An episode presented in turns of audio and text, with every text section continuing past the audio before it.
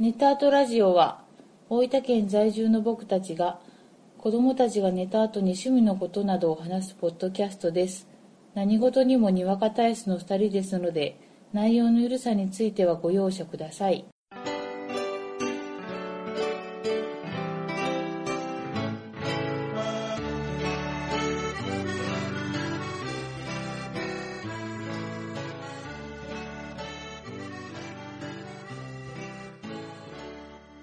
こんばんは、ごえじです。こんばんはあこですネタアートラジオ第13回目です。よろしくお願いしおます。願いします13回目13といえば、 13日の金曜日ですよろしくお願いしおま願いす。しますいやー変な天気ですねそうですか変な天気が続きますねそうですかなんか11月なのにまあ収録してるのは12月ですけどこ今日こから最近うん今日から12月、うんうん。なんかあったかいああ、あったかい日が続くな、うんもうむしろ昼間は暑いから、うんうんなんかこうみんな冬自宅の格好なんだけど、うんうんそれに合わせるとすごく暑いっていう、暑いよな、うんでも今日は夕方からぐっと気温が下がって、ようやくなんか久しぶりに冬っぽい日やったような気がする。冬はでもいいよね、いいよな冬が好きやな、うん夏より冬の方がいいな、うん、夏は、うんとにかく汗をかくのが嫌ああわかる何もせんでも汗をかくのが嫌なうん、うんうんじりじりな、うん、まだ冬の寒い寒いっつってこう体に力入れちゃう時の方がいい、うんいいうんただあのー乾燥が止まらないうん、お肌の乾燥がおはもうお肌もう顔は別にいいんだけど、うんもうこうそれ以外のこう末端の乾燥が止まらない、手とかうん、足とかああ、うん、辛い季節です辛い季節ですな、しかしうんまあ私12月生まれなのではいはいはい冬が嫌いだとは言ってられないそうやなはいもうあこさんの誕生祭が始まっちょんけんなもうそうですね前後1ヶ月はもう誕生祭なんで、もう あのピークに向かって今わっしょいわっしょいしよんともこうろわやっしけょいどわっ なしょいわっしょいわっしょいいつもねじり鉢巻きのふんどし野郎がもうわっしょいわっしょいってなっちゃう、なうんまあ、そんな感じで、はい13回目13回目13回目、はい始めますかはいよろしくお願はおいしま願いすしますで今回は、はい今日ちょっとおすすめなアメコミがありましてはいそれをお話ししたいと思いますお願いします、はい何ですか「ホークアイマイライフ・アズ・ア・ウェポンうんうん」あのホークアイといえば、うんえっとねアベンジャーズでうんジェレミー・レナーがうんしちょったと思うんやけど、うんうん要は弓の名手うん的なキャラクターで、うんであのなんていうのかなスーパーヒーローというよりは、うん要は特殊能力を持ってないうんうんただ弓がうまいっうんていうキャラクターの個人のお話を描いた漫画なんや、うーんで珍しいねそうそうそうあのーどっちかっていうとやっぱりうんキャプテンアメリカとかマーベルでいうとね、うんうんキャプテンアメリカとかスパイダーマンとかに目が行きがちなんやけど、うんフォークアイをもう主役として書いててへーでこれがね結構評判がよくってへえ、どちらかというとあの僕は DC の方、はい、バットマンとかスーパーマンとかうんあっちの方を最近読んでるんやうけど、んあんまりにも評判がいいしうんちょっとなんかパラッと見たらかっこいいけんちょっと買ってみたら、うんこれがまたものすごくかっこよくてうん面白い絵がこう独特そうななんかこうなんて言ったんやろこうポスターみたいなそうそうちょっとこう塗りがあのーいわゆるアメコミのムキッとした感じじゃなくて、うんリアルな感じじゃなくてこうベタっとしたこう塗り方で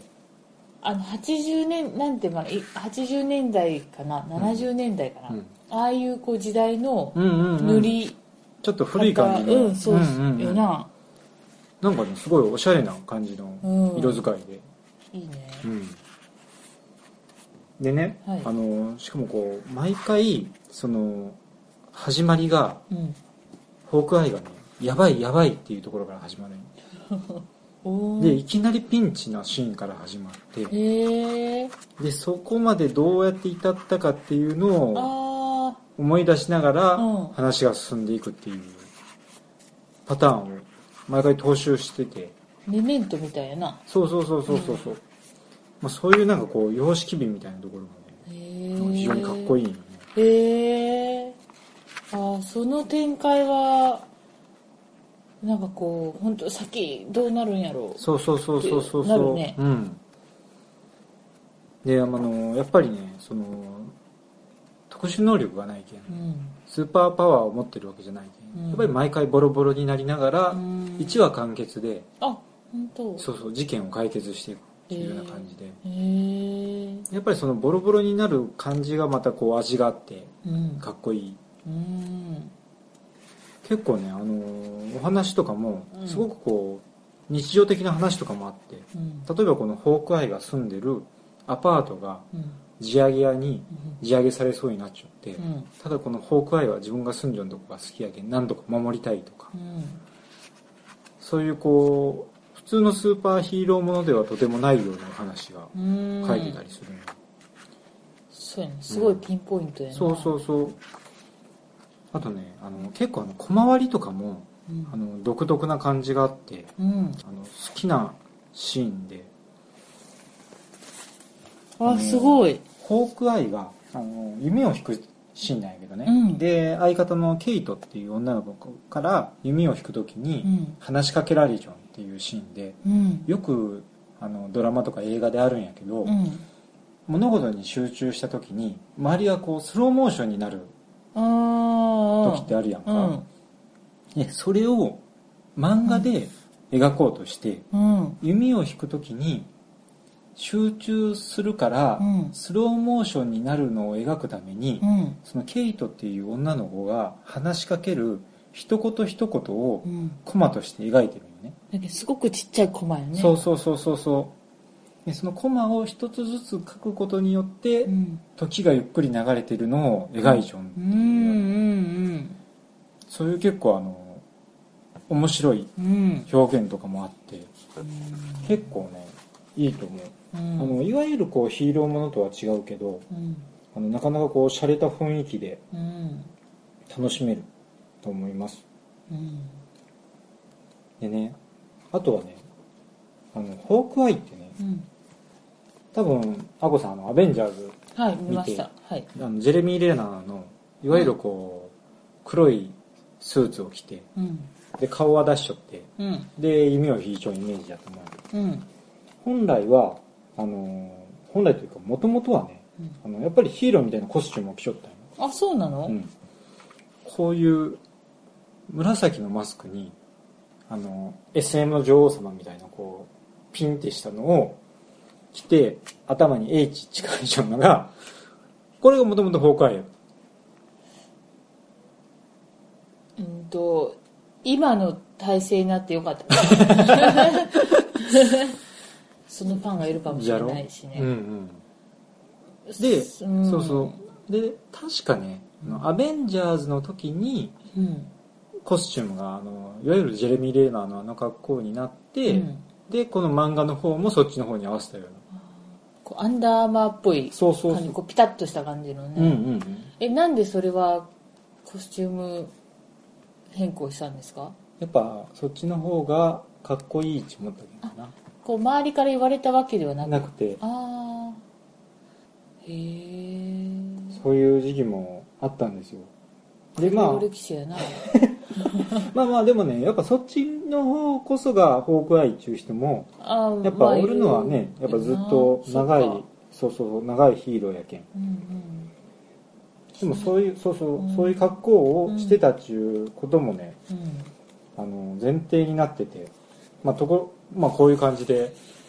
まあこれはあの孫見ていただいたら分かるんだけ どその時のホークアイのマスクが一瞬だけ映ってるシーンもあるほうってなるそうそうそうそうそういうね洒落た感じもあってでちなみにね、うんそのホークアイってうん僕もあんまり実は知らんのやけど、うんあのー結構このアメコミによく入ってる、あのー二つ折りのうん紙が入っててうんでこれにその辺のホークアイの紹介とかああなんでこう弓矢をするようになったかとか漫画の中のうんこう独特の言葉とかがの解説が書いてあって、へもうこのホー方クアイだけ見ればうんわかるというあこの一冊そを見うそうれ一冊をば見てそうそうそう解説読めばうん非常にありがたい感じでへえちなみにうんちょっとこれをもとにホークアイのはい紹介をしますわはいもともとはうん1964年にうん生まれたキャラクターうんらしいんよねだけど今からもう50年前うんうんえっ、とねソーズマンっていう悪役とうんトリックショットっていう悪役うん2人の悪役に育てられたんやへえもともと悪役として育ってるとあそうなのうんんでサーカスうんで活躍をしてて、うんでその中で世界最高の一種ホークアイとうんいう名前でサーカスで大人気になってきたとうんうんでもともと、あのー悪役としてそのアイアンマンと戦ってたみたいなんやけどうんその後改心をしてアベンジャーズに入ったとうーんでアベンジャーズでいろいろ活躍をしたりうんで結婚したりうーんいろいろしてる中で今度2004年にはねうんえっ、と、アベンジャーズディセ、ディサセンブルドうんっていうイベントの中で、うんついに崩壊が死んでしまった。おう彼がね。うんで、死んでしまって、その一方で、この漫画の中に出てくる女の子のうん、ケイト・ビショップっていう女の子が出てくるんやけど、うんその子がホークアイとしてうん受け継いで活躍してたのえーでも実は、ホークアイ、うんこの、本こ家の本家ホークアイは生きてて、うん復活したとうんで今は本家ホークアイはクリント・バートンっていう名前なんだけど、うんこのクリント・バートンっていうホークアイとあとこのホークアイとして一時期活躍してたケイトが相方としてうんこの漫画の中で活躍するへえという感じみたいなんですななんかこうバットマンでいうとロビンと、ああそうそうそうそうそうあそんそう、な感じだねうんうんうんへえなのでねあのすごくこれ本当洒落た話で、なんかその女の子がさ、うん、後を受け継いでっていうところもいいな、これね女の子その女の子との関係もよくってうん弟子っぽい立ち位置なんやけど、うん、ちょっと恋心もあるような、そのあ微妙な関係みたいなのもこの中で入っちゃってあやっぱ職場恋愛なるよ な急に現実に、うん目の前でねやっぱやなっぱ崩壊のかっこいいとここう同じ志やったらなそうそうそうそうそう惹かれるよなそれはそううなんですよな、ーんこのケイトっていう女の子も結構魅力的でねへえただクリントはクリントでその気持ちに気づいてないみたいなところもあってああ鈍感どうなるんやろうなこれからっていうあーそっちもこう恋愛ちょっと恋模様も楽しめ楽しめるんじゃないかなとああちょっとしたスパイスそうでいいそうなちなみにねこの中にうん、 5話入っててうん、結構夏さでなそう崩壊自体が全22話で終わったみたいあということはえっとね4冊うん全4巻ぐらいで多分終わると思うんよへえね、面白いけんぜひとも最後までうん出してほしいなとあこれがもう今出始めないそうそう一貫なんやあでこうアメコミのねまあ困ることっていうかあうん全巻出るかどうか保証が全くないんようんまあでも面白くなかったら打ち切りそうそうそっうてそいううこそとやうろだけんアメリカとかでは話が続いたとしてもうん翻訳版がもう打ち切られてしまううーんでこの「ホークアイ」はなんとか売れてうんぜひ4巻かそのくらいまで最後まで出してほしいなとこれは本屋さんで本屋さんで買ったの買ったということは、まあ、今アメコミ映画がすごいから、うんうんうん本屋さんも力入れてるってことうんあー出版社がねだけどホークアイとかもうんあの普通だったらなかなか翻訳版が出らんようなそうよな、うんどちらかといえばメインではないよねそうそうそうでまあ向こうでの評価が高かったっていうのと、うんやっぱりそのアメコミ映画が今人気があってうんしかも「ホークアイ」も「アベンジャーズ」でそう出でちすゃねったしっていうのがあって出たのかなちなみにあのこの漫画の中にうん「ヤング・アベンジャーズ」っていう話も入っちゃってへー1話だけうんでそれの主役があのさっき言ったケイトっていう女の子うんが主役の話もあってううんんその女の子のこうホークアイとしての姿も楽しめるうんという非常に男の内容お得ですねただねちょっと惜しいのうがんこれアメコミでよくあるんやけどね途中から絵柄が違うんよあこれさっきねすごくいいなっち言おったのが、うんデビッド・アジャっていう方あうんが書いてるんやけど、うん途中からハビエル・ブリードっていう方に変わるのね、ブリードでその人の絵がちょっとねこういう、まあ、今ちょっと物を見せてるんですがああちょっとそのまああー今好きって言おったのがスタイリッシュというか、うんすごいかっこいいうんどちらかというとこうセンスのいい感じやったのと比べて、うんなんかちょっとこう昔のうんいわゆるアメコミというかそうやな間が抜けた感じの絵というか、うんこれがねあんまり好きじゃなかったな映画な映画そうやな 残念ながらそうやなうん、でねあの最初の3話読んですっげえテンションが上がって残り2話でちょっとシュンとなったファイナルファンタジー今どれぐらい出てるんかな 14? 14を見てたのに、うん急に3ぐらいの絵柄になったみたいな感じやな、それはね例えとしてね、うんちょ っと違う気がするあれはまた14は14で好きやし3は3で好きやしみたいな感じなんやけどなんちゅうんかな例えば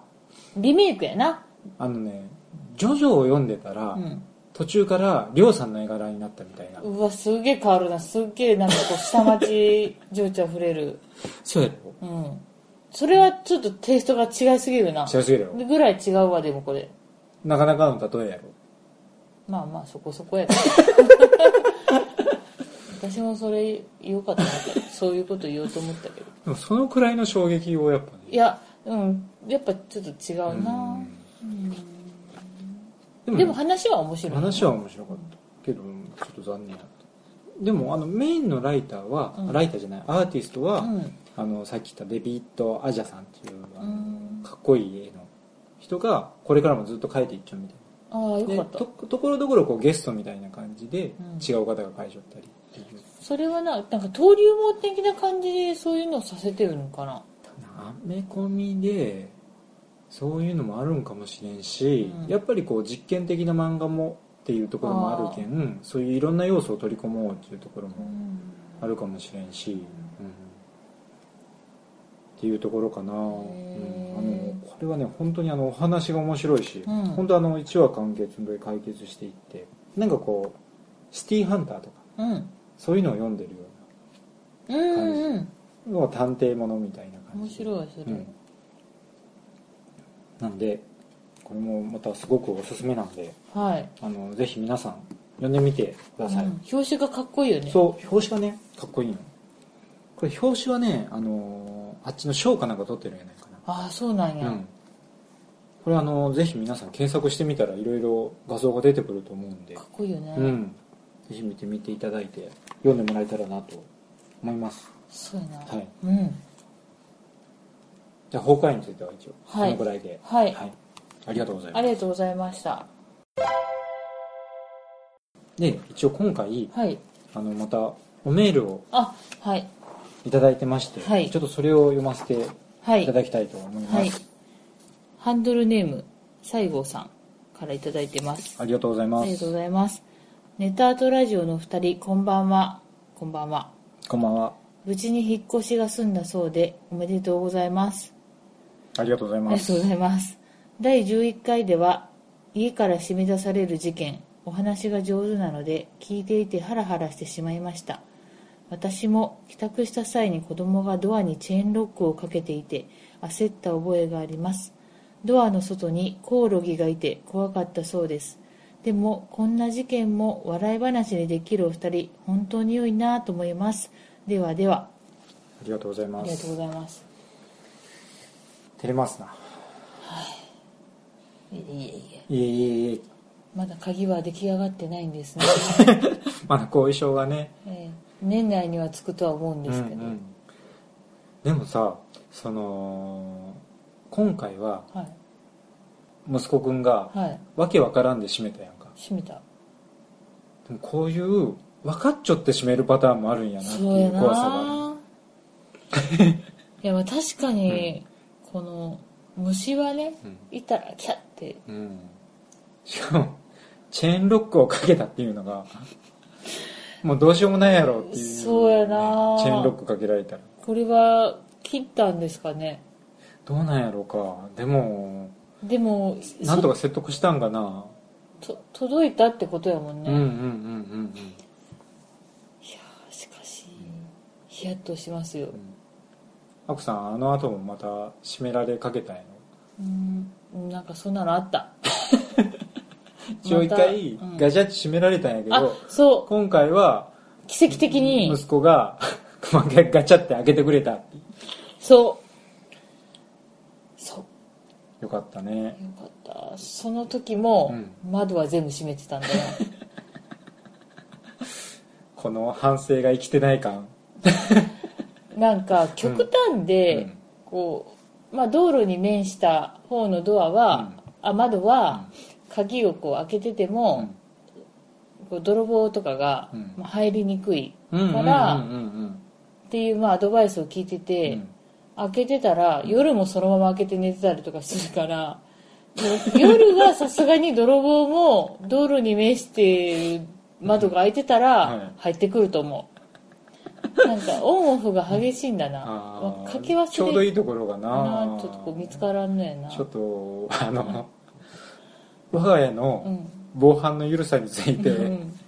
全世界に発信するのは勘弁してくださいねあそうですねでも今はもう大丈夫ですお願いします戸ね、締まりよしってこう 寝る前にねちょっとこう前のお家よりちうょっんと守備範囲が広がったんで、はいはい、まだ慣れてないうんうんけどもうもう大丈夫ですもう大丈夫もう大丈夫です、よしよしもう多少鍵閉められてもね二の手三の手は打って打ってるしね、打ってますうよ、ん、子供に締め出されてもね打ってますよチェーンをかけられん限りはなんとか、あそうね大丈夫です、うんうんうんはいうっかりっていうのは怖いね、怖いねうんまあなこれからもちょっと気をつけてはい身をい引ききます締かめ身 を引き締めてて はいいきましょうか、そうですね、はい、お便りありがとうあごりざがいとうございまますした今回ははいこの辺で、はいまあ、一応今回も、はいはい、ちょっと短めですがはい結構意外とこのくらいのうん30分前後うんぐらいもいいかなという、そうですようね、ん、最近こう活路を見出したここだこのポイントだってこれならなんかちょっと定期的にできそうみたいなそうやね感じですかね、はいはいはいまあ私編集してないんではいもうごえじさんの方にもうごえじさんの方に足を向けて寝られはしないんですけどねはあはあはあじゃああのぐだーっとしたところでそうですねこの辺にしときましょうか爽やかにはい終わりましょうか、はい。じゃあ、今回はこの辺で、はいどうもありがとうござあいりまがした。とうございました